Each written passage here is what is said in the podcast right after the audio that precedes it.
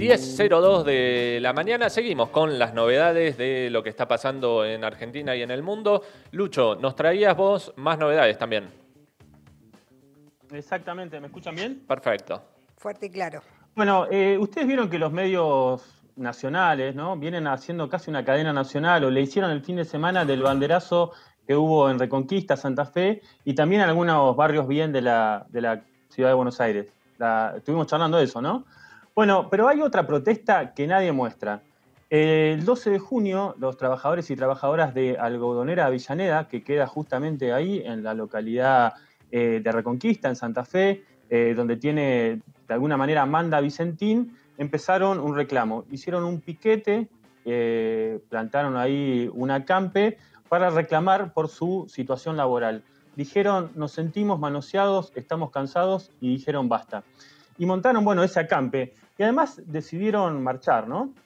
No tienen 4x4, no tienen tractores, así que a pata, moto y en bici decidieron recorrer las calles de la ciudad para que todo el pueblo se entere que lo que le estaba pasando eh, ahí en, adentro de la algodonera, ¿no? que es una de las empresas del grupo Vicentín. Eh, iban con una bandera, para que tengan una idea, que este, habían hecho ellos, así con, aerosol, que decía, nosotros somos los que generamos la riqueza. Y bueno, este, tenemos unos testimonios eh, que grabaron una agencia local que se llama EU, que cuenta un poco en, en boca de los trabajadores y trabajadoras qué es lo que está pasando. Lo pasamos.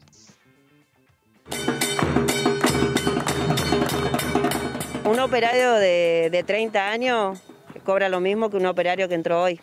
La antigüedad de un operario de 31 años es de 10 pesos y son 116 pesos la hora no están pagando. ¿Te das cuenta? O sea que hoy un operario no llega ni a la quincena, cobró en la semana y ya los cinco días no tiene más. Porque la empresa también puede dar una plata más, porque la empresa está trabajando bien. Y mira, un trabajador acá en Algodonera Avellaneda está entre 20 mil y 26 mil pesos. Tenemos compañeros que está hace 30 años acá y tiene, le pagan 10 pesos de antigüedad. Y yo, a mi caso, que estoy hace 8 años acá, eh, la antigüedad la mía es de 4 o 5 pesos. Que... Una empresa que creció, que creció, pero nosotros estamos muy por debajo. Tampoco ellos toman el valor del obrero. Entonces el obrero hoy se cansó, que las ganancias que la repartan también hacia el obrero, que se respete eso y se nos respete como seres humanos, porque nosotros Trabajamos ocho horas y afuera tenemos una vida. No tenemos que salir gateando como salimos. Yo hay veces que salí llorando de ahí. Bueno, fuerte, ¿no? Yo a veces que salí llorando de ahí, no respetan al obrero. No sé si lo habían visto, si sabían de este conflicto, lo vieron en algún canal. Yo por lo menos me lo perdí si fue así. No salió en ningún lado, pero absolutamente. Tampoco, bueno, no, no creo que este sábado haya un banderazo por las y los trabajadores de la algodonera. Para nada. Bueno, entonces así que ellos están denunciando eso. Este, además denuncian en otra parte del informe que el gremio, que es la Asociación Obrera Textil, les ha dado no solo les dio la espalda, sino que pactó con la empresa uno de los descuentos salariales, pero les tiene suspendida la obra social, así que tienen que pagar de su enfermedad de ellos y de sus familias. El Ministerio de Trabajo dictó la conciliación, la patronal les hizo una denuncia penal por el, acampe, ¿no? como pueden ver ahí, están en, una olla popular tratando de sostenerse este, mientras no les pagan los salarios.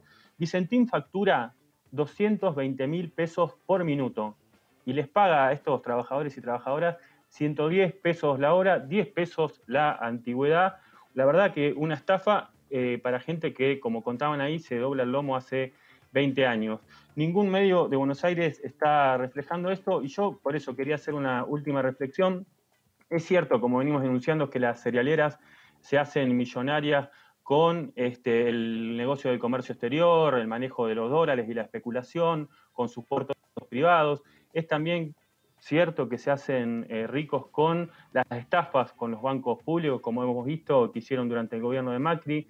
Es cierto también que lo hacen a través de la renta extraordinaria que tienen a través de sus grandes campos, pero también alguien que pocos dicen es que se hacen ricos con la explotación, con el sudor y la, de la clase trabajadora, como contaban ahí. Así que nos parece importante seguir denunciándolo.